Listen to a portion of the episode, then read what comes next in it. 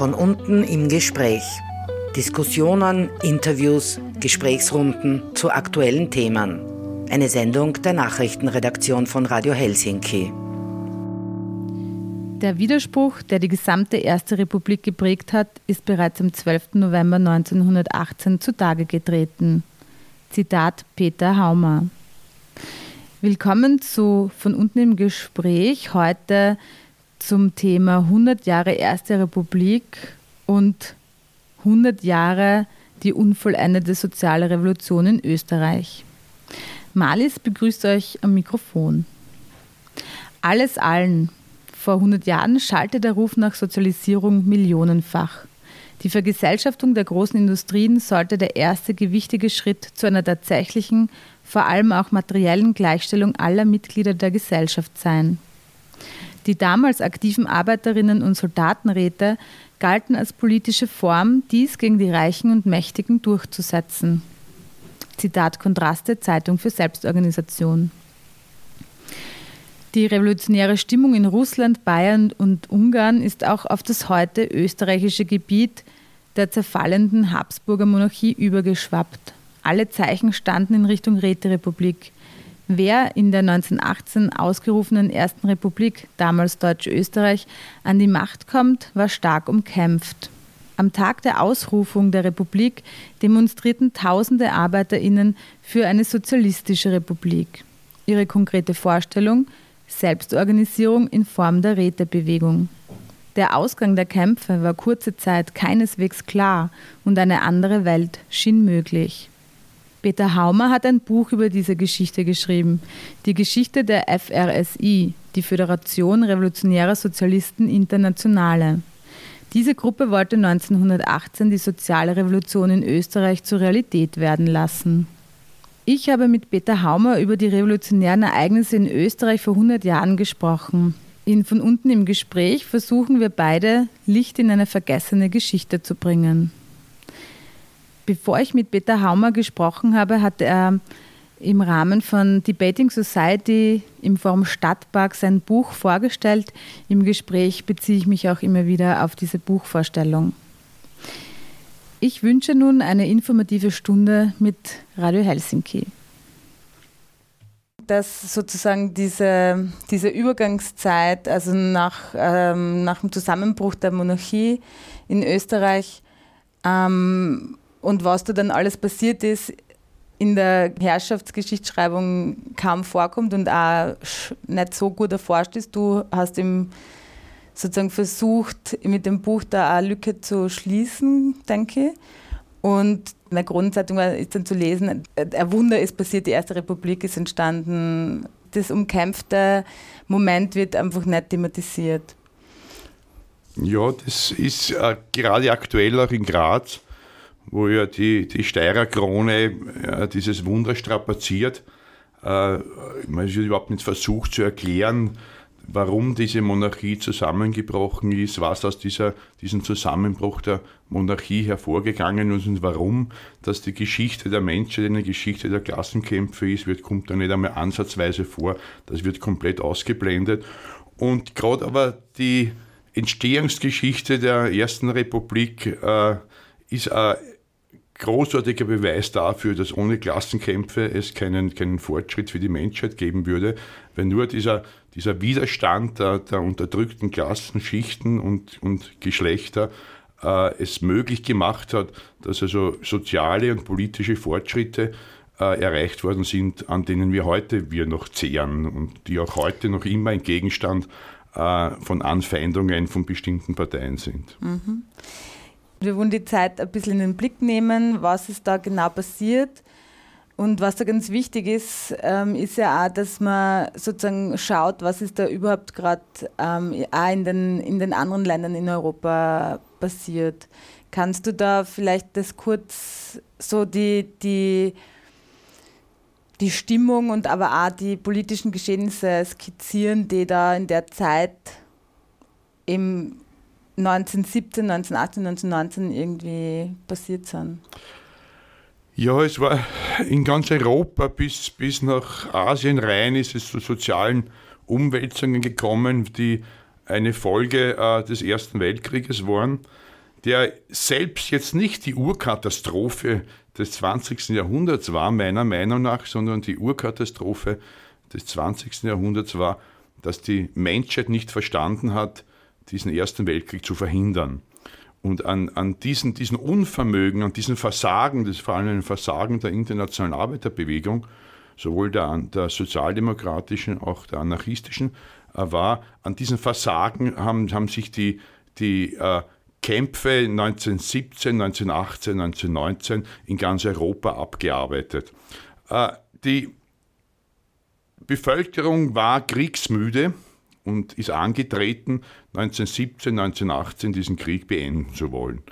Äh, dadurch, dass sie keine Unterstützung von irgendwelcher Partei in diesem Kampf, in diesen Unternehmen äh, erhalten hat, war sie angewiesen und zurückgeworfen auf ihre eigenen Kräfte die doch im Endeffekt größer waren, als, als viele erwartet haben und man hat in Selbstorganisationsstrukturen und selbstermächtigt die alte Waffe des Massenstreiks eingesetzt, um diesen Krieg frühzeitig zu beenden. in Österreich ist es im Jänner 1918 in zu einem großen Massenstreik gekommen, an der 750.000 Arbeiter und Arbeiterinnen teilgenommen haben. Es ist zu Matrosenaufständen gekommen, es ist in Deutschland zu einer großen Streikbewegung ebenfalls im Jänner 1918 äh, gekommen, an der eine Million Arbeiterinnen und Arbeiter teilgenommen haben. Und das zentrale Ziel war, den Krieg zu beenden und endlich die, ein, ein Leben zu erkämpfen, das, ist, das, das lebenswert ist. Äh, und war da, du, äh, äh, muss man das dann schon im Zusammenhang mit der Revolution in Russland sehen? Ist das dann sozusagen, also im Zusammenhang insofern, dass man ähm, das halt gewusst hat, auch in Österreich zum Beispiel und diese Stimmung da übergeschwappt ist? Oder wie würdest du das sehen? Also ich würde mal sagen, es, zu, diesen, zu diesen sozialen Protesten wäre es ohne der russischen Revolution auch gekommen. Natürlich hat diese äh, russische Revolution, also die, die, die, die, Hoffnung auf ein, auf ein besseres Leben, auf eine neue Welt, auf ein, ein sozialistische, äh, auf eine sozialistische Gesellschaft äh, angefeuert und, und hat wieder, wieder zum Leben erweckt. Die, die internationale Arbeiterklasse war ja, wenn man so will, äh, durch das Versagen, den Krieg zu verhindern, in, in einer schweren Depression äh, verfallen. Und durch die russische Revolution ist es ermöglicht worden, früher aus diesem depressiven Stadion herauszutreten und wieder die Hoffnung zu schöpfen, doch auf die eigenen Kräfte gestützt eine bessere Welt, ein besseres Leben erkämpfen zu können. Also die russische Revolution hat angefeuert und sie hat auch gezeigt äh, in der Form, äh, wie die Arbeiterinnen und Arbeiter sich organisieren werden und auch tatsächlich dann organisiert haben, um, um diesen Kampf aufzunehmen. Sie haben äh, Räteorgane, sie haben Rätestrukturen geschaffen und, und die ein Ausdruck äh, waren von der Notwendigkeit, auf keinen anderen zu vertrauen, außer auf ihre eigenen Kräfte. Aber war das dann, also beim Jännerstreik, der war eben im Jänner 1918 in Österreich, auch in Ungarn, Österreich-Ungarn? Auch in Ungarn, ja. Ähm, Hat es da schon Organisationsform gegeben? Oder wie waren da die Arbeiter und Arbeiterinnen organisiert zu dem Zeitpunkt? Es, es, hat Organisationsformen gegeben. Es hat auf der politischen Ebene Organisationsformen gegeben.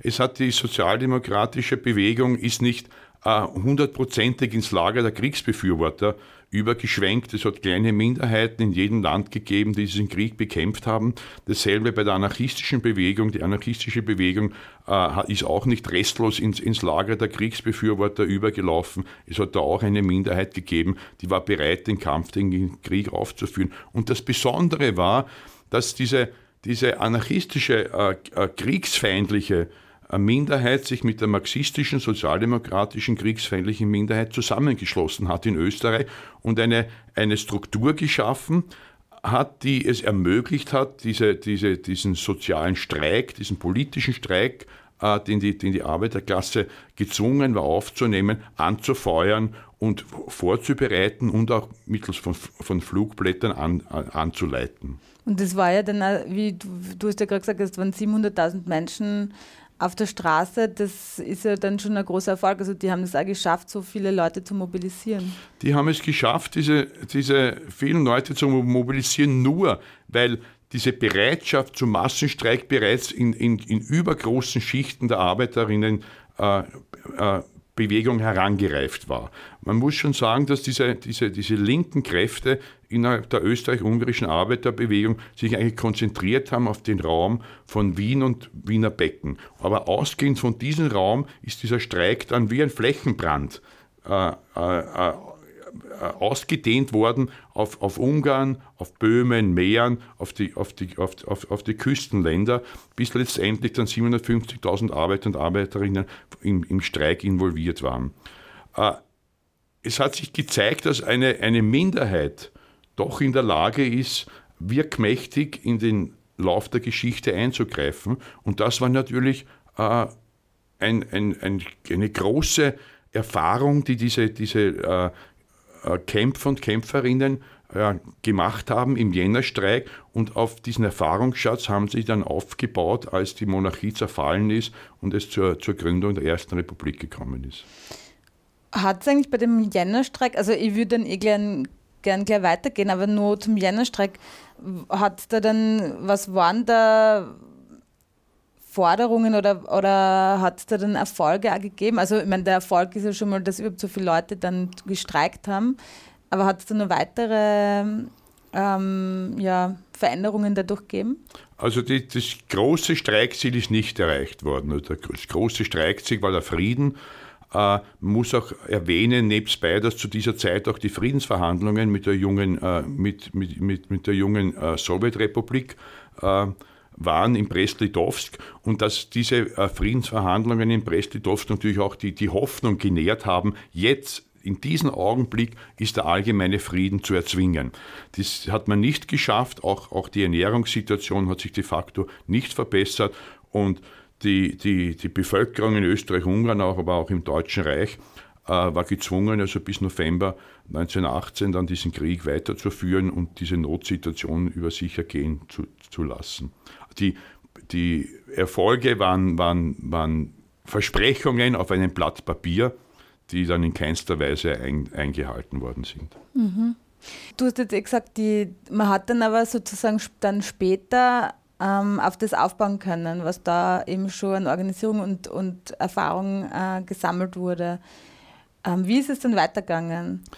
Also es ist, es ist relativ zäh weitergegangen. Ein, ein Hauptgrund war natürlich, dass der, der Habsburger Staat äh, auf, auf diese, diese Herausforderung durch die Arbeiterinnenklasse äh, mit Repression geantwortet hat. Die Repression hat so ausgeschaut, dass ein Teil der Streikführer äh, an die Front äh, verschickt worden ist, beziehungsweise äh, wenn das nicht möglich war, sind sie äh, des Hochverrats angeklagt worden und in, in, in Haft gesetzt worden.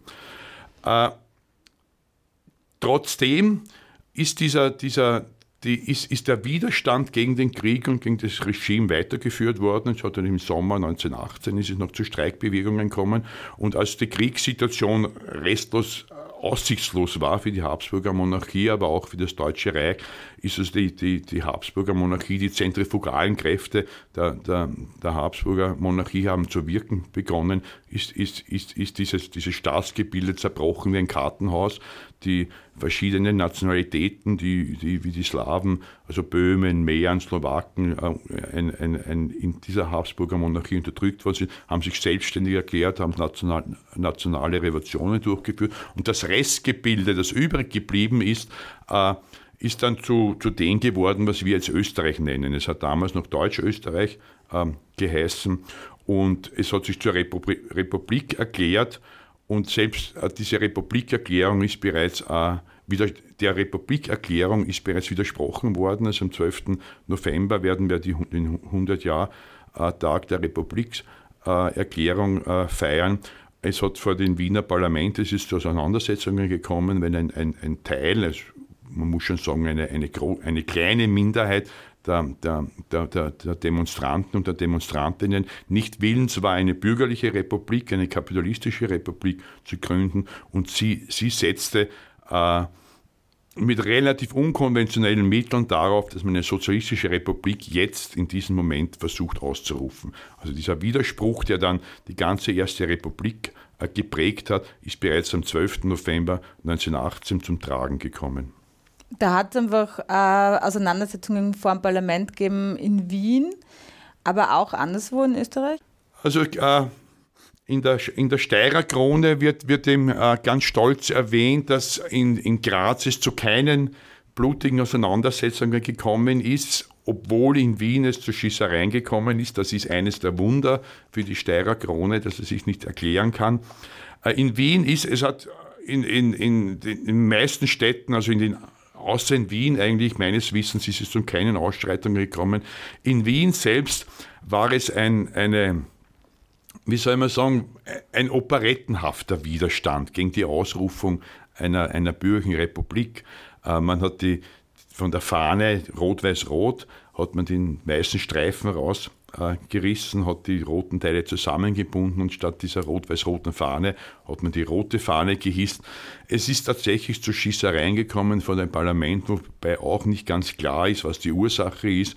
Äh, es deutet vieles darauf hin, dass es ein, ein, ein, ein Versehen war, diese Schießerei, aber es war allgegenwärtig die Angst von einer Offiziersrevolte. Von, von, also es, war, so, es zieht sich auch durch die deutsche Revolution, dass die, die Entmachtenden und die Offiziere haben zu den Entmachteten gehört, die werden sich wehren, die werden sich rächen wollen. Deshalb war diese, dieses Gespenst der Offiziersrevolte äh, war all, allgegenwärtig und, und Geräusche, die, die man deuten hätte können als Maschinengewehrfeuer oder also auch nur als gewöhnliches äh, Ge äh, Gewehrfeuer sind als solches auch, auch verstanden worden und haben zu Schusswechseln geführt. Das ist genau vor dem, vor dem Wiener Parlament am 12. November äh, passiert, wo, äh, passiert. Es ist zu, zu, zu äh, äh, Verletzten gekommen. Äh, ja, im Endeffekt war es aber ein, ein, ein, ein operettenhafter Widerstand gegen die Ausrufung einer bürgerlichen äh, Republik. Es ist dann noch ähnlich wie in Deutschland von einem Führer der Kommunistischen Partei in einer Rede die Ausrufung der Sozialistischen Republik Deutsch-Österreichs vorgenommen worden. Aber die, die Kraft, die dahinter gesteckt war, um das auch wirklich äh, Realität werden zu lassen, war, war so gering, dass es nur eine, eine Fußnote der Geschichte eigentlich ist. Mhm. Aber trotzdem hat sie ja dann äh, kurz danach noch im November die, eben die FRSI gegründet, also die Föderation Revolutionärer Sozialisten Internationale. Ähm, vielleicht kannst du kurz dann äh, erklären, was, wer da eine Rolle gespielt hat und, und warum das gegründet worden ist. Es war äh, im, im, im Jännerstreik hat diese Zusammenarbeit zwischen der marxistischen Linken und der anarchistischen Linken zu relativ äh, überraschenden äh, Ergebnissen geführt, zu erfolgreichen Ergebnissen, obwohl der Streik als solches in einer Niederlage geendet hat. Und aufgrund dieser, dieser Erfahrungen im Jännerstreik haben viele äh, Kämpfer und Kämpferinnen für den Frieden und auch für eine sozialistische Gesellschaft äh, gesagt, wir wollen an dieser Tradition des Jännerstreiks anknüpfen. Diese Zusammenarbeit im, im Jännerstreik die es äußerst produktiv wahrgenommen worden ist. Diese Zusammenarbeit soll, soll wieder aufgebaut werden, soll wieder errichtet werden in einer Organisationsform, die der entspricht, die damals zur Zeit des Jännerstreiks errichtet worden ist. Äh, die Organisationsform war abgeleitet von dem, von der Organisationsform, die sich die Arbeiter und Arbeiterinnen selbst im Kampf gegeben haben. Und die Arbeiter und Arbeiterinnen äh, haben sich Streikkomitees gegründet im, im, im, im Jännerstreik und aus diesen Streikkomitees sind Rätestrukturen hervorgegangen und die Organisationsform, die die, die die Revolutionäre Linke für sich beansprucht hat, war eine Organisationsform, die die der Räte äh, äh, Struktur entspricht. Sie haben Parteien abgelehnt, sie haben die Parteiform abgelehnt und sie haben dementsprechend auch natürlich äh, den natürlichen Kampfboden von Parteien, nämlich des, den Parlamentarismus, ebenfalls abgelehnt. für sie war das oberste Ziel,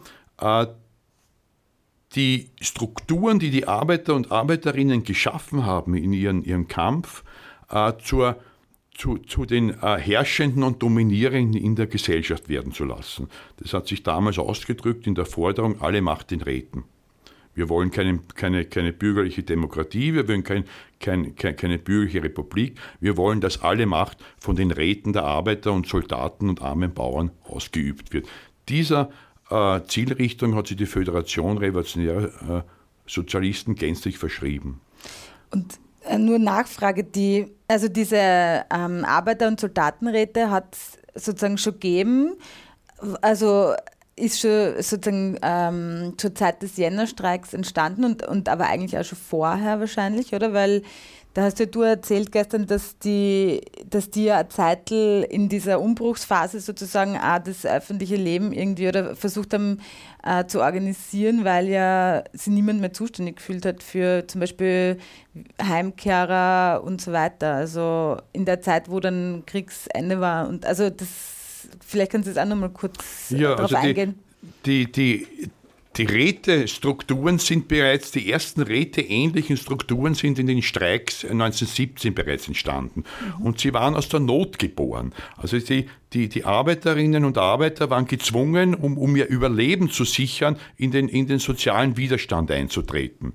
Gegen die Herrschenden, gegen die Kapitalisten. Doch keine Partei und keine Gewerkschaft hat sie in diesem Kampf unterstützt die, auch die Sozialdemokratische Partei und auch die, Frei, auch die, die freien Gewerkschaften haben diesen, diese, diese Bemühungen der Arbeiterinnen und Arbeiter nicht unterstützt. Und aus der Not heraus waren, waren sie gezwungen, neue Strukturen zu schaffen. Und diese neuen Strukturen waren Streikkomitees und aus diesen Streikkomitees, als sie, als sie äh, dauerhaft äh, als, als sie sich erwiesen haben, dass sie, dass sie überlebensfähig sind und eine permanente Organisationsform sein können, dann als Räteorgane. Mhm. Diese, diese Räte äh, sind dann in der, in, während des Zusammenbruchs der Monarchie ziemlich schnell revitalisiert worden. Sowohl die Arbeiterräte sind revitalisiert worden und in der Armee, die ja zusammengebrochen ist wie ein Papiertiger, also die ganzen nationalen Minderheiten, sogenannten Minderheiten, haben sich selbstständig gemacht. Äh, die, die Armee ist entlang dieser nationalen Bruchlinien zerfallen. In dieser Armee haben sich ebenfalls Soldatenräte gebildet, auch aus der Notwendigkeit heraus, dass man, dass man äh, die, die, zum Beispiel die Heimkehr von der Front oder aus der Gefangenschaft, aus der Kriegsgefangenschaft organisieren musste. Und da eben der Staat und alle seine Träger und Trägerinnen äh, kollabiert sind, waren die, die Betroffenen, in diesem Fall die Soldaten, gezwungen, dass sie das selbst in die Hand nehmen. Selbstorganisation war, war kein, kein hohes idealistisches Ziel, es war das Gebot der Stunde, um überleben zu können.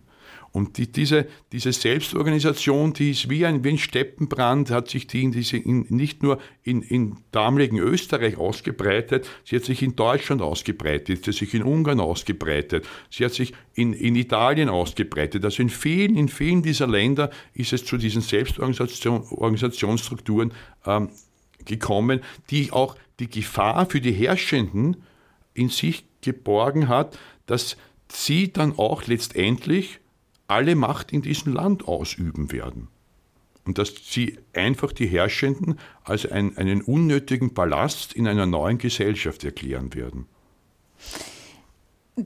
Jetzt nochmal zurück zur FRSI. Also die ist dann, die hat sich gegründet nach im November, also sozusagen Ende November nach der ähm, Ausrufung der Republik Deutsch-Österreich. Was war jetzt das Ziel? Weil man könnte sagen, okay, jetzt ist die Erste Republik ausgerufen, jetzt kann man eh nichts mehr dran ändern. Oder also anscheinend war das dann eben, wie gesagt, noch immer umkämpft. Es war nur immer diese revolutionäre Stimmung, auch geprägt von den anderen Ländern rundherum. Was haben die jetzt konkret für Ziel gehabt? Das und, Ziel, ja. ja. Und vielleicht auch nur dazu, ähm, wer, wer war da konkret, welche Gruppen waren da beteiligt? Weil es war ja immer Föderation. Fangen wir mit, den, mit der Zusammensetzung der Föderation an. Die Föderation hat, äh, war ein, ein Zusammenschluss von äh, linken Sozialdemokraten, Sozialdemokratinnen, von Anarchosyndikalisten, Anarchosyndikalistinnen, Anarchisten, Anarchistinnen. Äh, es haben sich es war damals eine Strömung innerhalb der, der Sozialdemokratie, die haben sich die Linksradikalen äh, genannt. Ein Teil dieser Linksradikalen äh, hat sich der Föderation angeschlossen und in, in Wien, besonders in Wien, hat es eine, eine ziemlich stark ausgeprägte linke, äh, zionistische, also jüdische Arbeiterbe Arbeiterinnenbewegung gegeben und der linke Flügel dieser, dieser äh, jüdischen Arbeiterinnenbewegung, Poale Zion genannt, hat sich ebenfalls dieser Föderation angeschlossen. Äh, prominente Menschen wird man in dieser Föderation kaum finden. Einer der Prominenten ist der Egon Erwin Kisch, den, den einige oder viele wahrscheinlich doch kennen werden. Egon Erwin Kisch war ein, ein Gründungsmitglied der Föderation. Leo Rotzigl ist auch vielleicht einer der bekannteren, war ebenfalls ein Gründungsmitglied der, der, der, der, Föderation. Das Ziel der Föderation war es, äh, das, was sie erlebt hat im Oktober, November 1918, nämlich das, das, das Herannahen einer revolutionären Welle in Mitteleuropa, dass sie das äh, bestmöglich versucht zu fördern.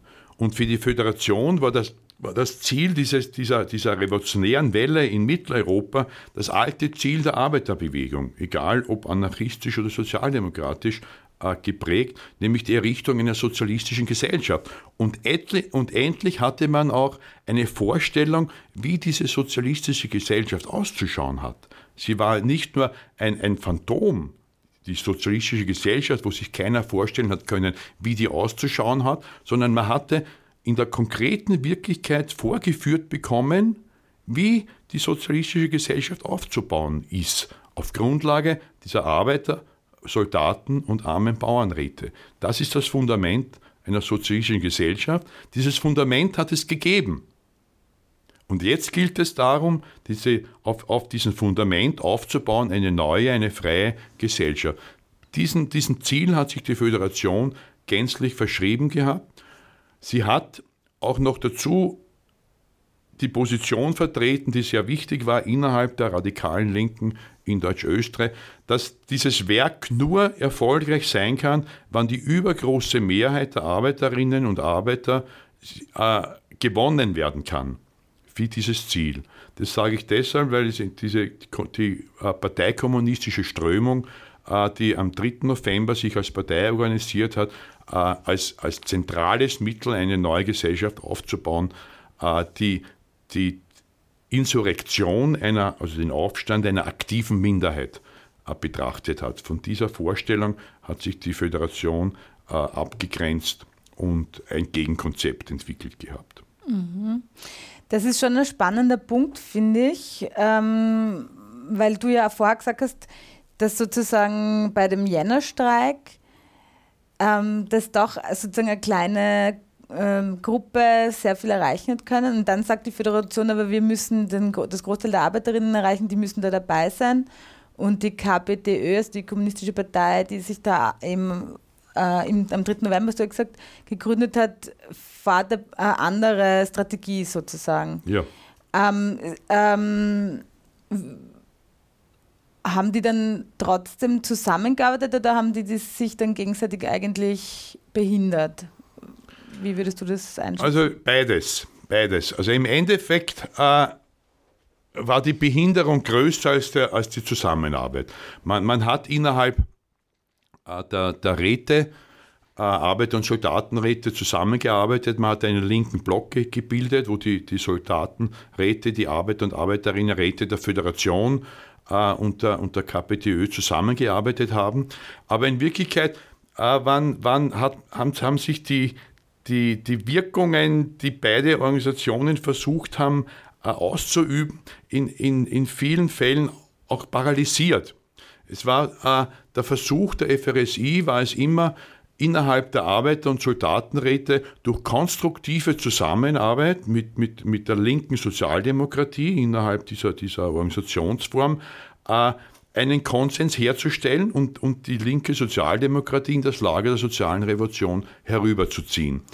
Äh, diese, diese Bemühungen der Föderation sind eigentlich äh, von der KPTÖ ich würde jetzt sagen, nicht beabsichtigt, aber, aber doch äh, äh, konterkariert wurden, indem die KPDÖ tatsächlich immer wieder Versuche gemacht hat, über, über, die, über Aufstandsversuche einer, einer aktiven Minderheit äh, die Räterepublik in Österreich zur Wirklichkeit werden zu lassen. Durch diese, durch diese putschistische Politik, die die KPDÖ gehabt hat, hat sind die, die linken sozialdemokratischen Arbeiterinnenräte äh, aber immer wieder abgestoßen worden vom revolutionären Lager. Genau das hat die Föderation befürchtet und deshalb diese, diese putschistische Taktik der KPDÖ lange Zeit abgelehnt. Also man, man, hat, man hat sich als, als, als Brüder und Schwestern gesehen im, im Kampf äh, für die soziale Revolution, aber gleichzeitig hat man eine, eine Taktik äh, äh, probiert in die Wirklichkeit umzusetzen, die in vielen Punkten sich, sich widersprochen hat und, und, und eigentlich der, den Bemühungen der Föderation äh, sehr, sehr geschadet hat und letztendlich auch der, der revolutionären Bewegung in, in, in Österreich zu dieser Zeit. Ja, mein, ähm, was ein großer Unterschied ist, ist ja schon mal die Organisation vom, als Partei oder als Föderation. Vielleicht magst du es kurz erklären und auch ähm, so das Prinzip von dieser Räteorganisation, dass wir da vielleicht kurz erklären, wie das, weil du ja gerade auch sehr anschaulich gesagt hast, okay, man hat dann plötzlich wirklich eine konkrete Form gehabt, wie dieser Sozialismus verwirklicht werden kann. Aber was heißt das konkret, äh, Rätestrukturen? Also das, äh, die, die Föderation hat die, die Parteiform abgelehnt. Also der eine, eine ihrer Begründungen war, dass die, die, die Parteiform äh, oder die Partei ein Kampfinstrument des Bürgertums war im Kampf gegen den Absurdismus und, und äh, untrennbar verbunden ist mit, mit dem bürgerlichen Parlamentarismus. Äh, da man den bürgerlichen Parlamentarismus abgelehnt hat als, als Herrschaftsform des Kapitals die Parteien aber, aber als, als, als konstitutives Element dieses Parlamentarismus gesehen hat, war für die Föderation ist auch ganz klar, wir lehnen die Parteiform ab, wir, wir streben sie nicht an, wir müssen eine neue Form der, der Organisation finden. Äh, die Parteiform ist auch eine zentralistische, eine hierarchische Organisationsform. In jeder Partei kann man das beobachten, auch in den sogenannten revolutionären Parteien die sich dann den demokratischen Zentralismus verschrieben haben, sogenannten, in diesen, diesen Zentralismus steckt die Hierarchie schon drinnen. Der Vertikalismus, Hierarchie, eine, eine, eine Ausübung, wo potenziell ermöglicht wird, eine Ausübung der Herrschaft einer kleinen Minderheit über die, über die Mehrheit. Die, die Föderation hat als Alternative dazu eine horizontale Organisationsform äh, vorgeschlagen, die sich in den, Aus, in den Namen der Föderation auch schon, schon, schon ausdrückt. Föderation heißt horizontale Organisationsform. Und sie hat diese äh, horizontale Organisationsform, ein Teil der Föderation, sicher aus, aus, aus, aus, aus, langen, aus langer ideologischer Tradition vertreten, also der anarcho-syndikalistische, anarchistische Flügel, die haben sich ja den Föderalismus schon lange verschrieben gehabt. Der marxistische Flügel innerhalb der, der Föderation hat, hat, hat den Gedanken der Föderation erst übernommen, weil sie gelesen haben, was die Rätebewegung ist. Sie haben in der Rätebewegung gelesen und durch die Rätebewegung erkannt, wie, wie eine neue Form des Zusammenlebens. Und eine Organisation ist, ist nichts anderes eine Struktur des, des Zusammenlebens, wie, wie diese neue Form des Zusammenlebens auszuschauen hat. Und die, der, der, eine Retre-Struktur ist eine horizontale Struktur. Hier, hier, hier gibt es keinen Vertikalismus. Die, die, die Räte-Delegierten werden gewählt, wie es heute sein wird, weiß man nicht, aber damals sind sie äh, gewählt worden auf der Basis der Großbetriebe. Die Großbetriebe haben, haben sich Delegierte gewählt, haben einen, haben einen Arbeiterrat gebildet, haben Delegierte gewählt, haben diese Delegierte ausgestattet mit einem imperativen Mandat. Und die, diese, diese äh, vielen Delegierten aus den vielen Großbetrieben haben sich dann wieder zusammen äh, ausgehend und aufbauend auf diesen imperativen Mandat, um die sozialen und politischen Belange, mit denen die Arbeiter und Arbeiterinnen aktuell konfrontiert sind, zu diskutieren. Das imperative Mandat ist hier ganz ein wichtiger Bestandteil, weil es ja, weil es ja einfach bedeutet, mein Delegierter, meine Delegierte haben das zu vertreten, was die Mehrheit der Belegschaft, die Mehrheit des Arbeiterrates für richtig findet und ihnen als Auftrag mitgibt. Und sie, sie haben kein Recht, jetzt auf einer übergeordneten Versammlung gegen den Auftrag der, der, der, Mehrheit zu stimmen. Sie haben das Recht, dass Sie das Mandat zurücklegen, wenn Sie das für falsch finden, was die Mehrheit der, des als Arbeiterrates Ihnen als Auftrag mitgegeben hat. Dann wird man sich neu, neue Delegierte wählen. Aber diese, diese, dieser, dieser direkte Fluss, diese direkte Kommunikation von oben nach unten äh, äh, sollte immer gewahrt bleiben. Wichtig ist auch, und untrennbar verbunden mit dem imperativen Mandat, dass man einen Delegierten, eine Delegierte jederzeit wieder abberufen kann. Dass es jetzt keine Funktionsdauer gibt des Delegierten, wie bei uns jetzt, du bist vier Jahre, du bist fünf Jahre, du bist sechs Jahre gewählt, sondern du bist jederzeit mit einfacher Mehrheit wieder abzuwählen, wenn die, die Basis, wenn der Arbeiterrat, die Mehrheit im Arbeiterrat das Vertrauen verliert, dass du ihre Position tatsächlich eins zu eins vertreten kannst. Diese, diese, dieses, dieses Element der, der, der direkten Demokratie auf, das, auf die sozialen Ebene verleiht natürlich der, den Arbeiterinnen und Arbeitern ein, ein, ein unheimlich positives Machtgefühl. Sie sind tatsächlich die Träger und Trägerinnen einer neuen Welt. Sie bestimmen wirklich, was zu geschehen hat in dieser neuen Welt und wie diese neue Welt auszuschauen hat. Und aus diesem Selbstbewusstsein heraus öffnet sich ein kreatives Potenzial, wo wir heute noch keine Ahnung haben, äh, wie, wie das dann tatsächlich in, in, der, in der Zukunft ausschauen wird. Mhm. Also ich, ich, mag nur kurz dazu sagen, dass es ja in der repräsentativen Demokratie, so wie sie wir jetzt halt haben, äh, äh, heißt es eben, oder gibt es ein freies Mandat und das ist eben genau das Gegenteil von diesem genau, ja. Ähm, das freie Mandat ist bürgerlicher Parlamentarismus. genau, und das ist das Gegenteil vom, na, wie heißt Imperativen das? Imperativen Mandat. Äh, Mandat. Weil du sozusagen als Abgeordneter oder als Funktionär einfach sozusagen zwar ein Mandat kriegst, aber nicht direkt ähm, gebunden bist an, an irgendwelche Vorgaben. Du bist deinem Gewissen verpflichtet, was mhm. immer das ist. Aber seinen Gewissen verpflichtet ist die, die Delegierte, der Delegierte des Arbeiterrats ja auch. Und wenn er den Auftrag mit seinem Gewissen, mit, mit ihrem Gewissen nicht verbinden kann, dann legt man das Mandat zurück, kein Problem. Mhm. Dann wird es wer anderer machen. Mhm. Also das Gewissen wird nicht ausgeschalten beim imperativen Mandat. Mhm. Es wird zu einer, einer großen Eigenverantwortung, das Gewissen. Ich finde es nur deshalb spannend, nur, nur, mal zu sagen, weil das ja als auch Errungenschaft irgendwie gesehen wird, dass es das freie Mandat gibt. Ja. Und das kann man aber immer, wenn man dann diese Vorgänge und, und revolutionären Prozesse, die in der Zeit um 1917, 18, 19 passiert sind, ähm, mit diesen anderen Organisationsformen auch ein bisschen in Frage stellen. Ja, das finde ich ganz spannend, für, auch für die heutige Zeit einfach. Von unten. Wir sind mit euch auf der Straße. Ihr hört von unten im Gespräch. Zu Gast ist Peter Haumer. Wir sprechen über die unvollendete österreichische Revolution vor 100 Jahren und die umkämpfte Erste Republik. Peter Haumer hat im Mandelbaum Verlag zu dieser Geschichte ein Buch geschrieben, das sich nennt Die Geschichte der FRSI, die Föderation Revolutionärer Sozialisten Internationale und die österreichische Revolution 1918-1919.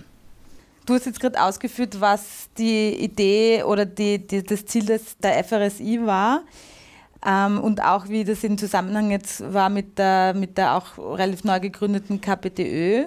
Also das heißt deshalb KPDÖ, weil es eben noch äh, Kommunistische Partei Deutsch-Österreich eben mhm. geheißen hat. Bevor wir jetzt nochmal äh, ähm, zur FRSI kommen, wollte ich nur nochmal ähm, fragen oder dich dazu animieren, äh, zu erzählen, wie das mit den Frauen war, weil das hast du gestern bei der Buchvorstellung auch kurz erwähnt, dass einfach in der, in der Zeit viele in der Arbeiterschaft einfach Frauen waren. Die Rolle der Frauen in der, in der, im Jännerstreik, aber auch in, als, äh, im Zusammenbruch der österreich-ungarische Monarchie wird, wird, wird leider sehr, sehr unterbeleuchtet. Die Realität ist, dass die Frauen eine große Rolle gespielt haben, äh, sowohl im Jännerstreik als auch in der nachfolgenden Zeit, schon aus einem einfachen Grund, weil also die Fabriken äh, Arbeitskräftebedarf äh, gehabt haben, die Männer an, die Front geschickt worden sind und viele, viele Frauen in, die, in, die, in die Betriebe gesteckt worden sind, auch in die Rüstungsbetriebe, um dort Granaten zu drehen und Kanonen zu gießen. Es hat Betriebe gegeben, die waren bis zu 80 Prozent, also äh, äh, die Belegschaft ist bis zu 80 Prozent aus Frauen bestanden. Im Durchschnitt waren also 40, 45 Prozent der, der, der, der Belegschaften Frauen. Diese, diese Frauen haben in der Bewegung während des Krieges relativ viel Spielraum gehabt, also aber relativ, das möchte ich betonen, weil sie das Privileg gehabt haben, also das, ist selbst, also das, dieses Wort Privileg wird aus, habe ich aus den Polizeiberichten herausgelesen zu dieser Zeit, weil sie das Privileg gehabt haben, dass man sie nicht bei, bei Bedarf an die Front schicken kann. Äh, dadurch die Männer sind, sind durch dieses, durch dieses Damoklesschwert der, der, der Einziehung zum Militär und, und Versendung an die Sonzefront oder an die Ostfront natürlich oft äh, erfolgreich eingeschüchtert worden. Bei den Frauen war das weniger der Fall und die Frauen sind so zu den, zu den Trägerinnen vieler, vieler Widerstandsformen, von den Hungerdemonstrationen, Straßenkrawallen angefangen bis auch zu, zu, zu Streikbewegungen äh, geworden. Diese dieser Einfluss der, der Frauen hat sich in der organisierten Arbeiterbewegung aber nicht niedergeschlagen. Das muss man leider betonen. Es war das sicher auch, auch ein, ein großes Versagen der, der, der, der revolutionären Arbeiterbewegung. In den Rätestrukturen war die verschwindende Minderheit äh, waren, waren Frauen. Es hat ganz wenig Arbeiterrätinnen gegeben. Je höher man jetzt diese, diese, diese Struktur äh, äh, hinaufgegettert ist in, in, in der Rätebewegung, desto weniger Frauen hat man, hat man vorgefunden. Das äh, Bezeichnende und Erfreuliche bei der Föderation ist, dass äh, hier Frauen äh, offensichtlich eine, eine größere Rolle gespielt haben als in vielen anderen Arbeiterorganisationen. Bemerkenswert ist, ist vor allem, dass die, die Zeitung der Föderation, die der Freie Arbeiter geheißen hat, von zwei Frauen herausgegeben worden ist und, und, und ja, die Chefredakteurin ebenfalls eine Frau war, also die Bertha Bölz und die Hilde Wertheim. Und das war für die damalige Zeit äußerst ungewöhnlich. Also in der Föderation haben also Frauen äh, mehr Bewegungsfreiheit äh, gehabt als in Sozialdemokratie, in den Gewerkschaften, aber leider auch in den, in den Rätestrukturen. Die Rätestrukturen, wir brauchen sie nicht idealisieren, wir sollen sie auch nicht idealisieren, sie sind mit vielen Mängeln behaftet gewesen. Trotzdem haben sie aufgezeigt, in welche Richtung man äh, sich bewegen kann und in welche Richtung man sich bewegen muss, wenn man tatsächlich freiheitliche Strukturen für die Arbeiterinnen und Arbeiter schaffen will. Ja, also es war ja dann so, dass sozusagen in, ich sag's nur kurz, im März 1919 ist die Räterepublik in Ungarn äh, ausgerufen worden, im April in München. Ungarn war sehr nah eigentlich äh, der österreichischen, dem Territorium sozusagen. Und ähm, jetzt steht man quasi vor dem kurz davor sozusagen das auch in Österreich, also es ist zum Greifen nahe. Wie, wie ist es da dann, was ist da dann passiert? Also die, die Euphorie war zumindest in Ostösterreich unheimlich groß. Also wir, man kann sich das vorstellen, also die, die, die, die Rätebewegung in Österreich gewinnt immer mehr an Einfluss, auch in dieser Zeit.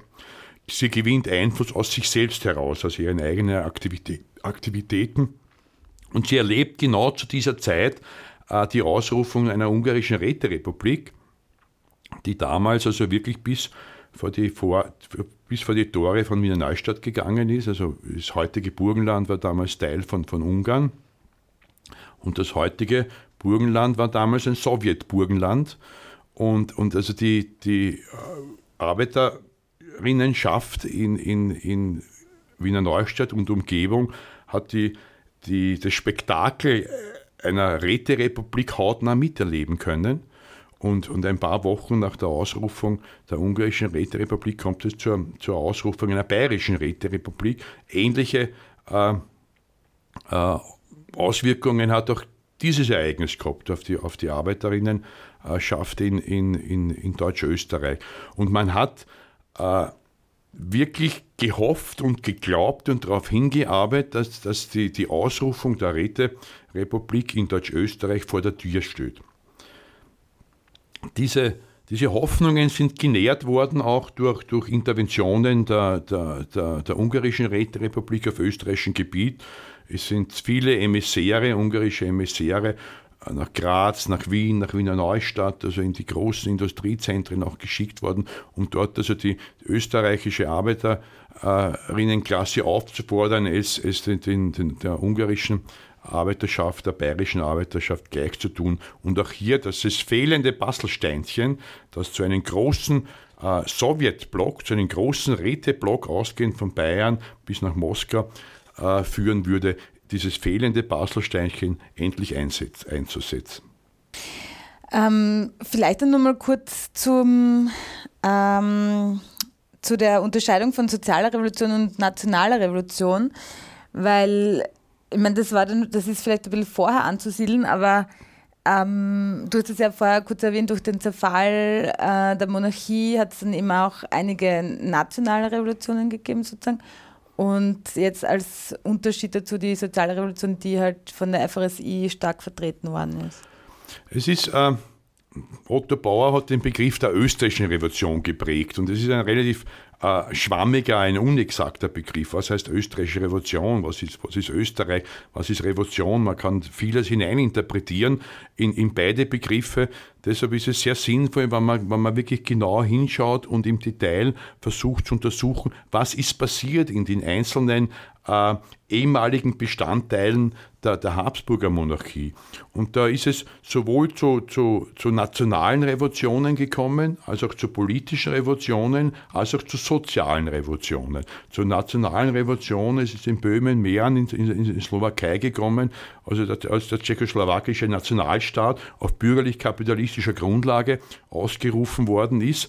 Das könnte man als nationale Revolution bezeichnen. Die soziale Revolution ist dann, ist dann in, in März äh, 1919 in, in, in Ungarn äh, zu beobachten gewesen, nach, nach der Machtübernahme äh, der, einer, einer, also in Ungarn hat sich die Sozialdemokratische die Kommunistische Partei vereinigt zu einer, zu, zu einer neuen äh, Partei der Arbeiterinnenklasse und nach der Machtübernahme dieser, dieser, dieser Partei, gestützt auf die ungarischen Arbeiterräte, äh, ist es sofort also zum, zu, zum Beginn einer sozialen Umwälzung äh, in Ungarn gekommen. Das war, das war unzweifelhaft der Beginn einer sozialen Revolution, der dann durch die Konterrevolution, die im 1. August dann erfolgreich die Räterepublik in Ungarn niedergeschlagen rückgängig gemacht worden ist und sogar zu einer halbfaschistischen Diktatur geführt hat. Und in Österreich könnte man von einer politischen Revolution reden, wobei so die Revolution, der Begriff Revolution, also hier, hier, hier auch fragwürdig ist, ist zu einer politischen Veränderung gekommen. Eine Herrschaftsform des Kapitals ist ersetzt worden durch eine andere Herrschaftsform des Kapitals. Mir selbst fällt es schwer, äh, da jetzt den Begriff der Revolution zu, zu verwenden. Aber nichtsdestotrotz, im, im, es wird so äh, es hat sich so eingebürgert, also reden wir, kann, kann man es hat eine politische Revolution in diesem Land Deutsch-Österreich gegeben. Das heißt, du würdest das sogar ein bisschen in Frage stellen, ob man da von einer Revolution reden kann, weil du sprichst ja von, aber es sind revolutionäre sozusagen Prozesse, die dann aber nicht bis zur Gänze, wie ich immer mal das jetzt äh, nennen kann, vollendet wurden. Oder? Exakt, genau. Also ich würde, also es hat, es hat eine, eine revolutionäre Periode gegeben, in Österreich, die hat sicher bis, bis, bis zur Niederschlagung der ungarischen Räterepublik gedauert. Die ist, in, ist in, in März, kann man sagen, hat diese begonnen, eine sozialrevolutionäre, was in diesem Begriff sozialrevolutionär deutet sich schon an, dass es um eine, um eine soziale Umwälzung im Wesentlichen gegangen. Diese, diese sozialrevolutionäre Periode ist dann, ist, ist, dann, ist dann geendet nicht durch eine erfolgreiche soziale Revolution, sondern durch, durch, durch den durch die, durch die Wiedererrichtung und durch die Etablierung und, und durch das Erstarken der bürgerlichen Herrschaft in, in diesem damaligen Land Deutsch-Österreich. Mhm. Da würde ich gerne gleich nochmal drauf zurückkommen, aber noch ähm, Frage zur FRSI eben. Das habe ich ganz spannend gefunden, weil du gestern erzählt hast bei der Buchpräsentation, dass, dass sie in, in einigen Teilen in Österreich ähm, wirklich ähm, starke Veränderungen eigentlich erreicht haben, dass du diese Episode erzählt mit der, mit der Firma Krupp. Ähm, kannst du dann nochmal drauf eingehen? Ja, es ist auch die, man muss im Wesentlichen schon sagen, also das, es, es, es geht nicht um die FRSI jetzt zu idealisieren. Die FRSI sollte man einfach in das, in das linke Geschichtsbewusstsein aufnehmen und versuchen äh, zu lernen daraus, was die FRSI gemacht hat. Die FRSI war, war eine lokal ziemlich beschränkte Erscheinung. Sie hat sie, hat sie eigentlich äh, über den Semmering ist sie nicht hinausgekommen. Also sie hat ihr Einflussgebiet war, war Wien, das Wiener Becken im, im, im Wesentlichen, rauf bis Wiener St. Pölten noch. Äh, die FRSI hat aber dort, wo sie, wo sie gewirkt hat, äh, versucht tatsächlich mittels der, der, dieser direkten Aktion, also man, man, man, man, man ergänzt Verhandlungen mit, der, mit, mit, dem, mit, mit den direkten Aktionen derer, äh, in, in, in deren Interesse verhandelt wird. Mittels der direkten Aktion hat sie versucht, eben Teile ihres Programms, ihrer Vorstellungen äh, umzusetzen. Und das ist überraschend erfolgreich äh, passiert in, in Füßlau zum Beispiel. Äh, hat sie eine Arbeitslosenaktion geführt, äh, die, wo sie zentrale Position gehabt hat. Wir, wir finden das Arbeitslosengeld, das ziemlich schnell äh, im November 1918 eingeführt worden ist, auch in weiser Voraussicht, dass die Arbeitslosigkeit mit dem Ende des Ersten Weltkriegs explodieren wird, was dann auch tatsächlich passiert ist. Diese, dieses staatliche Arbeitslosengeld ist scharf kritisiert worden, also aus einem Almosen, das wir uns selbst bezahlen, weil es von den Steuern aller Bürger und Bürgerinnen bezahlt worden ist und, und die Föderation hat die Position gehabt, wieso müssen wir uns unsere Arbeitslosigkeit bezahlen, die die Kapitalisten verursacht haben. Wir gehen nach dem Verursacherprinzip vor, Zahlen haben die, die die Arbeitslosigkeit verursacht haben. Und so haben sie eine, in, in Füßlau und Umgebung bis Berndorf rauf, haben sie eine Bewegung initiiert, die also äh, auch von den, von, von den sozialdemokratischen Arbeiterräten und Arbeiterinnen mitgetragen worden ist, äh, die zum Ziel gehabt hat, Abgaben von den Unternehmern direkt zu erzwingen. Und das ist zu ganz erstaunlichen Ergebnissen gekommen. Also in Berndorf, die Gruppstadt, Arthur Grupp, äh, hat dort sein Imperium gehabt. 8000 Arbeiter, Arbeiterinnen haben ihn geschuftet, 14 bis 16 Stunden am Tag während des Ersten Weltkriegs. Natürlich nach Ende des Ersten Weltkrieges ist es zu, zu, zu großen Entlassungen gekommen. Dieser Arthur Krupp ist gezwungen worden, dass er, dass er zig Zehntausende von, von, von Kronen zur Verfügung stellen muss, um die Arbeitslosen zu bezahlen. Dasselbe ist, ist Schlumberger in Füßlau. Äh, Kamgarn, Spinnerei in Füßlau, also andere Betriebe sind ebenfalls gezwungen worden, direkt in eine Kasse für die Arbeitslosen vor Ort einzuzahlen. Und aus, aus dieser Kasse sind dann die Arbeitslosen äh, von, von Füßlau und Umgebung äh, zusätzlich zur staatlichen äh, Arbeitslosenfürsorge, die man natürlich nicht, auf das Geld hat man nicht verzichtet, das wäre ja dumm gewesen. Ne? aber die hat man dann zusätzlich zur, zur staatlichen Arbeitslosenfürsorge, hat man die dann ausbezahlt. das hat das Selbstbewusstsein der, der Arbeitslosen und überhaupt der Arbeiterinnen und Arbeiter in dieser, dieser Gegend enorm gehoben und, und erfolgreiche Aktionen motivieren immer, sie feuern an. Also ich, ich wenn wir das schaffen, dann, dann wieso nicht das nächste auch? Und es ist auch befeuernd für, für Belegschaften in anderen Regionen. Wenn die das in, in Berndorf und in Fischlau können, dann können es wir in Neunkirchen und Dernitz auch. Also es ist diese direkte Aktion, war für die Föderation einerseits wichtig, weil sie zu unmittelbaren Verbesserungen der Arbeit und Arbeiterinnen geführt hat, aber andererseits auch zur, als erzieherisches Moment.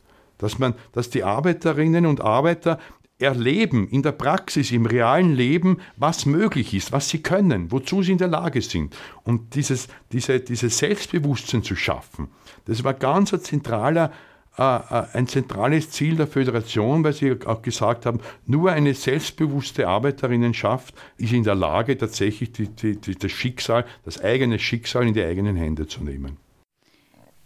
Das war von unten im Gespräch mit dem Titel 100 Jahre Erste Republik und die unvollendete soziale Revolution in Österreich. Die Erste Republik ist zwar am 12. November 1918 ausgerufen worden, jedoch war die Form der zukünftigen Republik stark umkämpft. Ich habe mit Peter Haumer über die soziale Revolution in Österreich vor 100 Jahren gesprochen. Haumer hat mir im Nachhinein noch geschrieben, was wir von dieser unvollendeten österreichischen Revolution und der FRSI lernen können. Zitat die Lehre aus der österreichischen Revolution ist, dass eine Revolution nur dann möglich erscheint, wenn die breiten Massen sich selbst organisiert um ihr Leben kümmern, weil sie sonst hoffnungslos unter die Räder kommen würden. Das ist genau im damaligen Deutsch-Österreich passiert. Die Arbeiterinnen, Arbeiter, arbeitslose Soldaten und die arme Landbevölkerung haben sich in Räteorganisationen zusammengeschlossen und sie waren willens, den Kampf um eine bessere Welt, um ein besseres Leben aufzunehmen. Diese neuen Strukturen der Selbstorganisierung treffen natürlich auf einen heftigen Widerstand der alten Strukturen, die Ausdruck der arroganten Stellvertretermentalität waren und sind. Die Parteien, die Herrschenden im Parlament und Staat haben alles getan, um den Räten ihren Machtanspruch wieder abbringen zu können. Und hier ist das große Verdienst der Föderation Revolutionärer Sozialisten Internationale, dass sie die Bedeutung der Rätestrukturen erkannt hatte und auch erkannt hatte, dass diese Strukturen unvereinbar sind mit Parteien und Parlamentarismus. Die FRSI hat dieses wesentliche Moment der österreichischen Revolution zwar erkannt, aber sie konnte die Abtreibung der österreichischen Revolution trotzdem nicht verhindern. Dazu war sie viel zu schwach, aber nichtsdestotrotz, wir lernen doch im Vorwärtsgehen und die FRSI ist vorwärts gegangen und wollte die Räterepublik. Sie ist gescheitert, es liegt an uns, es besser zu machen. Die Lehren für heute müssen wir aus dem Scheitern der FRSI ziehen. Aber vor allem müssen wir lernen, dass wir alle, die breite Masse, erst dann wieder aktiv wird, wenn wir uns auch nicht mehr verschaukeln lassen wollen. Erst wenn wir mehrheitlich die Erfahrung gemacht haben, dass die Politik nicht dazu da ist, uns zu vertreten, sondern nur dazu da ist, uns zu zertreten, dann greifen wir wieder zur Selbsthilfe, schaffen Selbstverteidigungsstrukturen und Selbstermächtigungsorganisationen. Wie die heute ausschauen werden, wissen wir nicht. 100 Jahre sind vergangen. Das soziale Leben hat sich grundlegend verändert. Aus diesem veränderten sozialen Leben werden die neuen Strukturen hervorgehen. Wir sollten wachsam sein, damit wir sie erkennen können und bestmöglichst fördern, damit ihnen nicht wieder die Spitze gebrochen wird aber ihr Inhalt wird dem Inhalt der Räte von 1918, 1919 oder der Pariser Kommune von 1871 sehr, sehr ähnlich sein.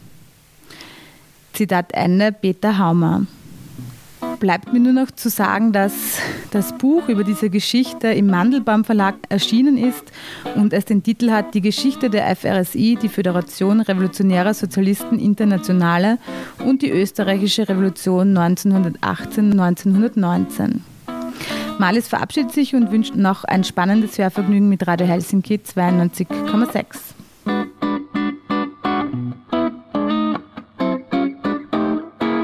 Das war Von unten im Gespräch, eine Sendung der Nachrichtenredaktion von Radio Helsinki.